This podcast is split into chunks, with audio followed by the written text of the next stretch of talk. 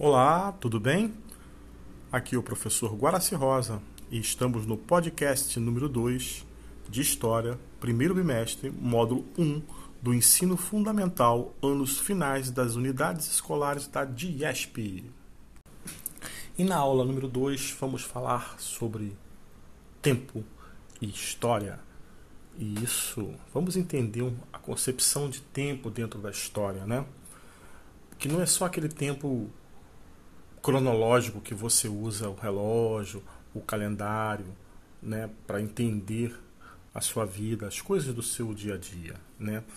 Você tem o tempo na geologia, na geografia e na história, tá? E esse tempo chamado tempo histórico, quem é o centro dele? São os homens, são o ser, é o ser humano, os homens e as mulheres, né? Que eles, esses que provocam todas as mudanças, todas as transformações sociais. Quer ver? Para você entender, hoje nós temos um tipo de política. Dez anos atrás era de uma forma diferente. 40 anos atrás era de uma outra forma. Hoje o centro da música, que, as músicas que mais tocam no rádio são funk, é, músicas sertanejas, nos anos 80 era o rock. Era o que mais tocava nas rádios e o que fazia mais sucesso.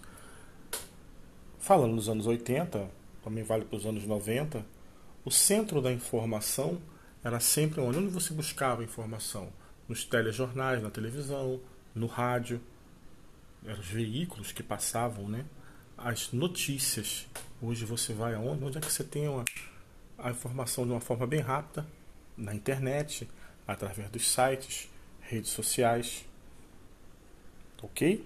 Então, esse tempo histórico ele tem é sempre marcado por transformações na sua vida, na sociedade que você vive, no mundo. Tá ok? E como é que esse tempo histórico ele é contado, né? Qual o ponto de partida, né? No nosso caso, né, nós seguimos um calendário que tem uma origem bem antiga. E ele se divide em milênio, claro, mil anos, século, período de 100 anos, década, 10 anos, quinquênio, que são 5 anos, triênio, 3 anos, biênio, 2 anos, também chamado de bienal. Tá? Claro que a gente vai chegar em meses, que um ano tem 12 meses, um mês tem 30 dias, até chegar às horas. Tá? Então, essa contagem de tempo que, que ajuda a você se localizar né, em toda a história. Sim? Compreendes?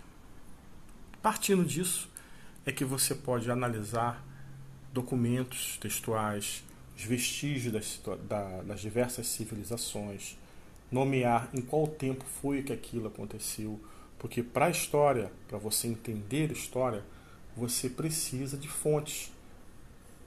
Que fontes? Você pode estar perguntando, poxa, o que é fonte? Sim, as, fontes, as chamadas fontes históricas, elas são baseadas em documentos, chamados de documentos históricos. Que documentos são esses? Então você quer entender a, a gripe espanhola que aconteceu no século XX. Como é que você vai saber disso? Pegar jornais de época, isso é, jornais antigos, documentos daquela época. Ah, você quer estudar a, as pirâmides do Egito. Então você tem que pegar vestígios arqueológicos, diversas fontes que tem lá. Você quer entender o passado de um bairro, de uma cidade, você vai através de fotos, você vai ter registros orais. O que é um registro oral? Você vai conversar com um morador antigo daquele lugar e ele vai te contar fatos. Uma pessoa de 70, 80 anos que tem, até mais novas também, mas que tem um grande, uma grande história para contar. Isso a gente chama de história oral, que é importante para você entender é, todo o contexto de um bairro, como eu sempre falo, de uma cidade, de um país de uma sociedade.